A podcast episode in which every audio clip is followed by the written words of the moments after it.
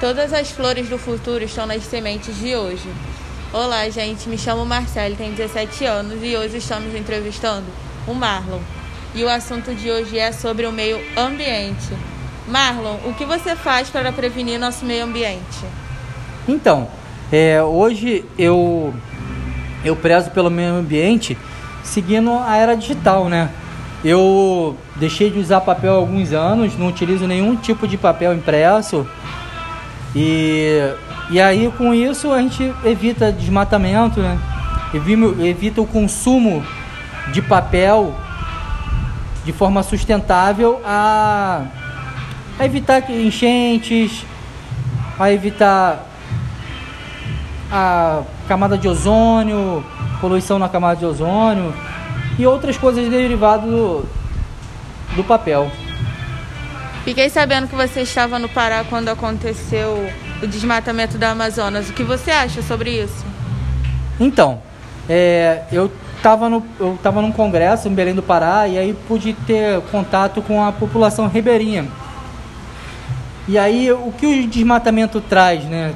Tava trazendo para eles, estavam é, afastando a economia criativa boa deles lá, né?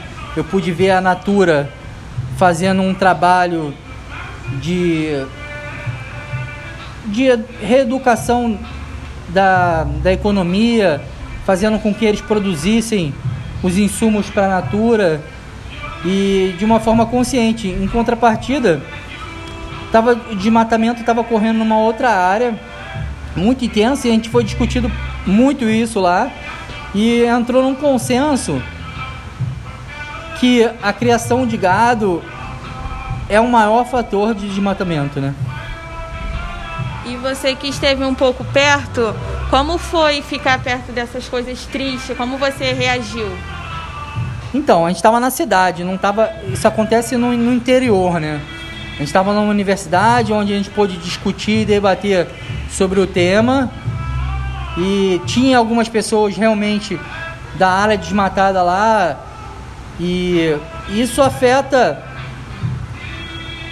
o, a vida comum deles, né, cara? E, e, isso como afeta a gente aqui no, no Sudeste, né?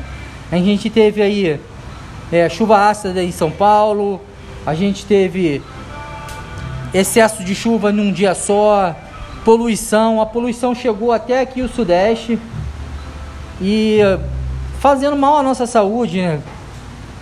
E principalmente a saúde de quem mora lá perto, né, cara? A gente pode ver na televisão aí cenas tristes de deles sendo perdendo a vida, é, sufocados, várias pessoas internadas no hospital com, com excesso de fuligem e traz o mal à saúde, né?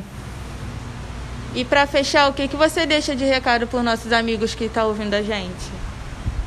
Assim, cada um pode fazer a sua parte, né?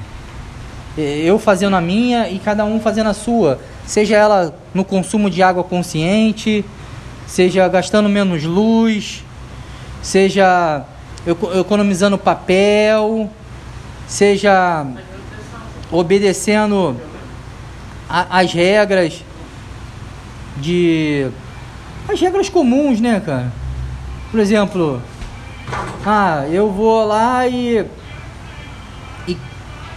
quebra uma árvore na minha rua.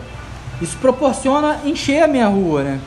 A partir do momento que eu tiro uma árvore, é, menos água esse, essa árvore vai sugar da, da terra. E aí, na hora que chover, vai encher. É como um filme que nós vimos aqui, né? O um menino que descobriu o vento. Quando a gente tira uma árvore, a gente tira toda aquele, aquela cadeia evolutiva ecológica. Então, cada um pode fazer a sua parte, seja ela qual for. Seja no papel, seja no consumo da água, da energia e utilizar. E uma coisa que eu acho que vai evoluir bastante é a questão do combustível, né? O combustível passando para elétrico, eu acho que a gente consegue melhorar, mas tem a questão de como essa energia elétrica ainda é feita, né? Tem esses questionamentos. Obrigado, galera. Esse é o podcast de hoje.